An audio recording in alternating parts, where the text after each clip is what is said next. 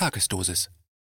Bei Black Lives Matter ist 2 plus 2 nicht gleich 4. Ein Kommentar von Rainer Rupp. Diese neue mathematische Erkenntnis teilte die afroamerikanische Hilfslehrerin und BLM-Aktivistin Brittany Marshalls jüngst in einer Kurznachricht auf Twitter im Rahmen einer Diskussion über den Rassismus der Weißen. Denn nur wegen des westlichen Imperialismus sei 2 plus 2 gleich 4. Verständlicherweise ging der Tweet im Internet viral und wurde schneller verbreitet als Corona. Wörtlich heißt es in dem Tweet von Marshall, Zitat, die Idee von 2 plus 2 gleich 4 ist kulturell und nur wegen des westlichen Imperialismus, Kolonisierung betrachten wir dieses Ergebnis als die einzige Möglichkeit. Zitat Ende. Marshall ist laut ihrer Biografie von Beruf, Zitat, Lehrerin, Gelehrte und Aktivistin für soziale Gerechtigkeit und Wandel, Zitat Ende, und anscheinend aktuell damit beschäftigt, an der Uni Rutgers ihren Doktor zu machen.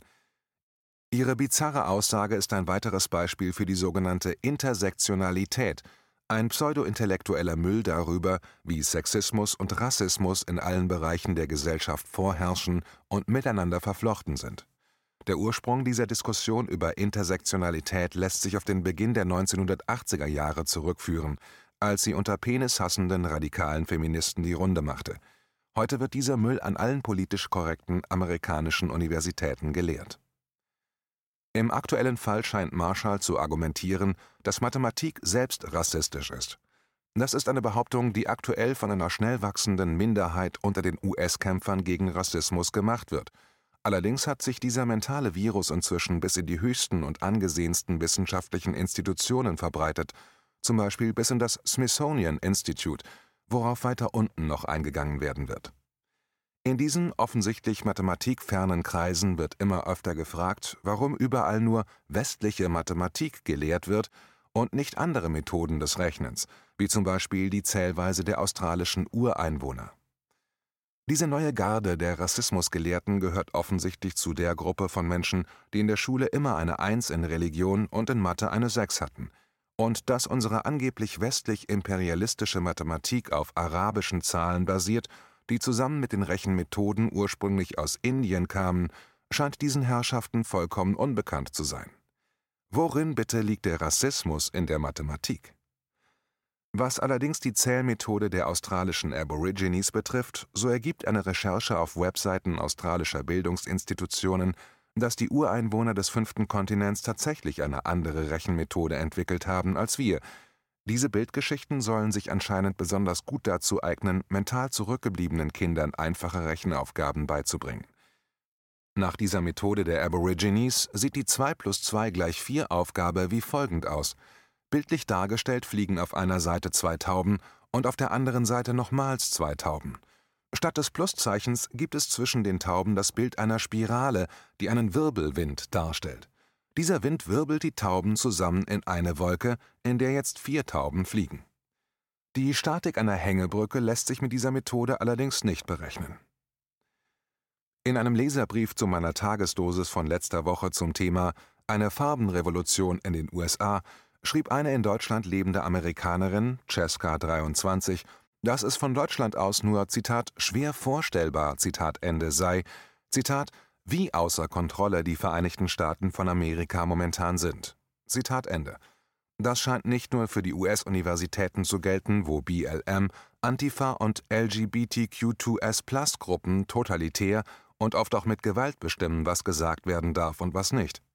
Denn diese angeblich liberalen Pseudo-Revoluzzer bestimmen mittlerweile, was an den Unis rassistisch oder faschistisch ist, und das ist leider alles, was mit den engstirnigen Meinungen dieser Leute nicht übereinstimmt.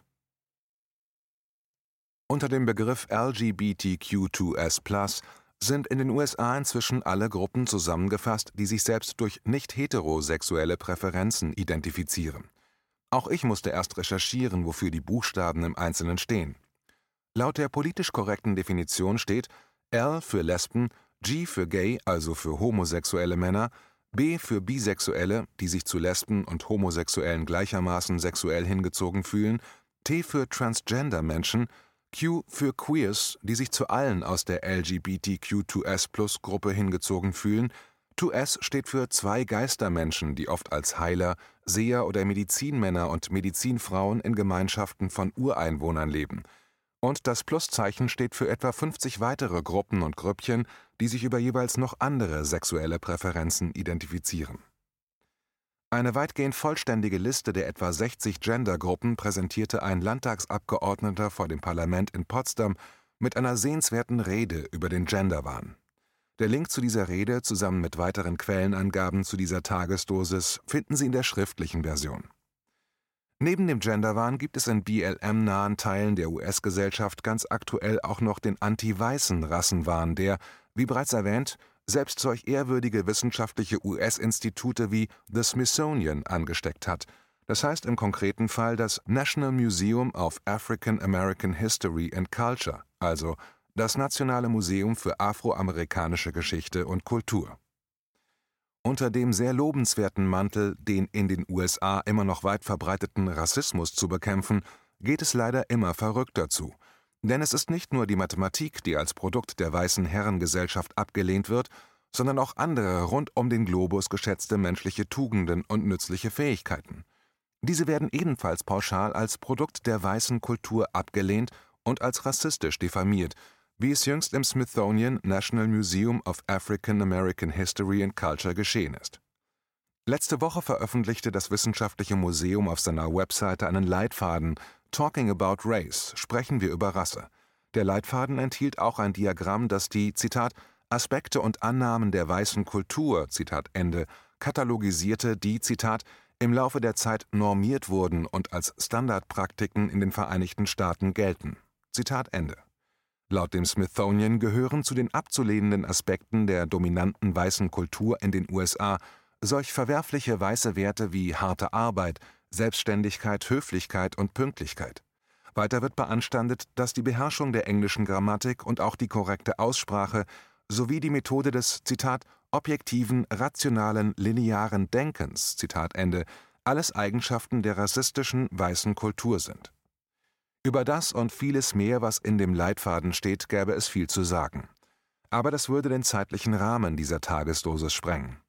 Aber dennoch muss man sich fragen, wie durchgeknallt die Verfasser des Leitfadens und ihre Vorgesetzten sein müssen, wenn sie schwarzen Kindern beibringen, ausgerechnet die intellektuellen Eigenschaften abzulehnen, die nicht nur in den USA, sondern auch anderswo persönlichen und staatsbürgerlichen Erfolg fördern.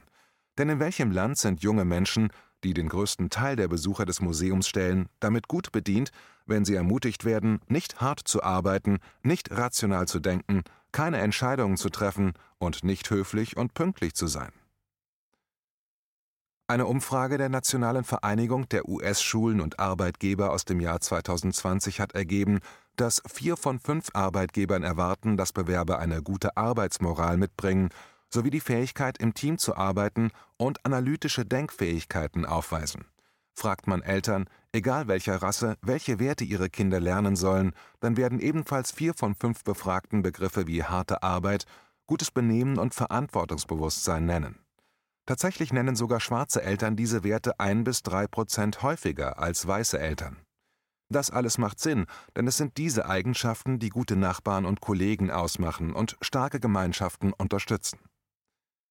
Am Donnerstag letzter Woche wurde schließlich der weiße Rassismus-Leitfaden von der Webseite des Smithsonian Museums gelöscht, nachdem es einen öffentlichen Aufschrei der Empörung über diesen geistigen Tiefflug gegeben hatte – Dennoch zeigt auch diese Episode, welcher Wahnsinn sich derzeit in den USA ausgebreitet hat.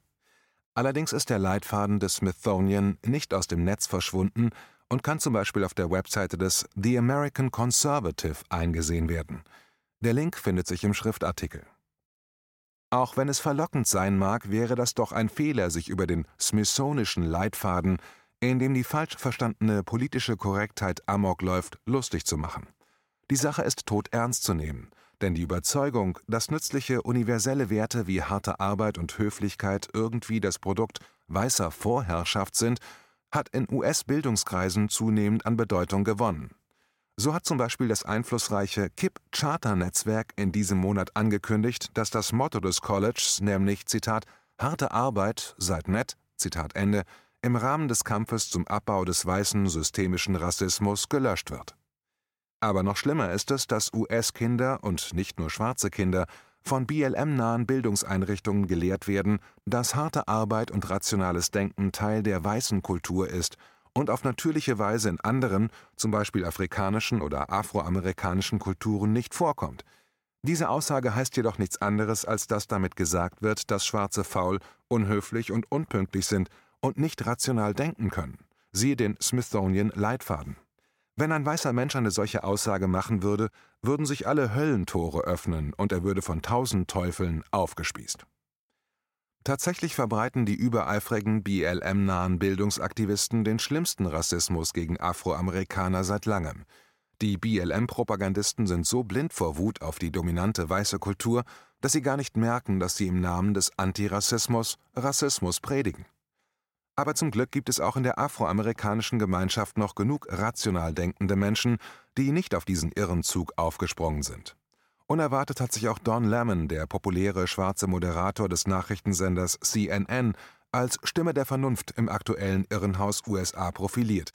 Am 8. Juli 2020 zeichnete sich Don Lemon als nachdenklicher, aufgeschlossener Mensch aus, der sich in seiner Sendezeit sehr weit vom politisch korrekten Konsens seines Senders entfernt hat. Denn CNN steht fest hinter den Demokraten und den Gegnern Trumps und macht somit jeden BLM, Antifa und LGBTQ2S Irrsinn mit. Offensichtlich wollte Don Lemon an diesem 8. Juli mit Offenheit und Ehrlichkeit Amerikas afroamerikanischer Gemeinschaft wirklich helfen, statt nur liebgewordene Klischees zu bedienen.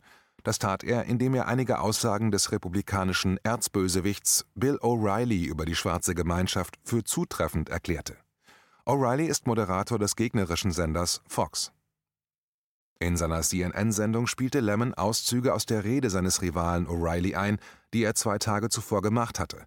So hatte O'Reilly zum Beispiel gesagt, Zitat, der Grund, warum es so viel Gewalt und Chaos in den schwarzen Bezirken gibt, ist der Zerfall der afroamerikanischen Familie. Zitat Ende. Lemon sagte dazu, Zitat, er hat einen Punkt. In der Tat hat er mehr als einen Punkt. Zitat Ende.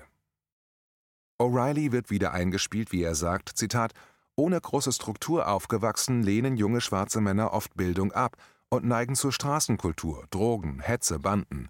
Niemand zwingt sie dazu, auch das ist eine persönliche Entscheidung. Zitat Ende. Lemon kommentierte diese Aussage, Zitat, auch hier hat O'Reilly recht. Zitat Ende. Dann bietet Don Lemon schwarzen Jungen fünf Dinge an, über die sie nachdenken sollten, wenn sie ihr Problem in den Griff bekommen wollen. Nummer 5. Zieht eure Hosen hoch. Mit herunterhängenden Hosen herumzulaufen wie Justin Bieber und No Name Derek und dabei die Unterwäsche zu zeigen, ist nicht in Ordnung. Nummer 4. Zitat Habt ihr je daran gedacht, wenn ihr ständig das Wort Nigger im Mund führt und das Wort nichts mit der Konversation zu tun hat, dass ihr euch dann womöglich so verhaltet, wie der einstige Sklavenhalter sich vorstellte, wie seine Nigger sich benehmen? Zitat Ende. Mit diesem Punkt 4 spricht Don Lemon die Unsitte unter jugendlichen Afroamerikanern an, die sich für jede Nichtigkeit gegenseitig als Nigger beschimpfen. Nummer 3. Respektiere, wo du wohnst. Fang im Kleinen an, indem du deinen Abfall nicht einfach fallen lässt, wo du gerade stehst, und so deine eigene Wohngegend vermüllst. Nummer 2. Besuche die Schule bis zum Abschluss. Willst du den Teufelskreis der Armut durchbrechen, dann hör auf, den Kindern zu sagen, dass sie sich wie Weiße benehmen, weil sie zur Schule gehen und richtiges Englisch sprechen. Nummer eins und sicherlich das Wichtigste, nur weil du ein Baby haben kannst, heißt das noch lange nicht, dass du das auch solltest. Studien zeigen, dass das Fehlen eines männlichen Vorbilds in der Familie einen Schnellzug direkt ins Gefängnis bedeutet und der Zyklus beginnt von neuem.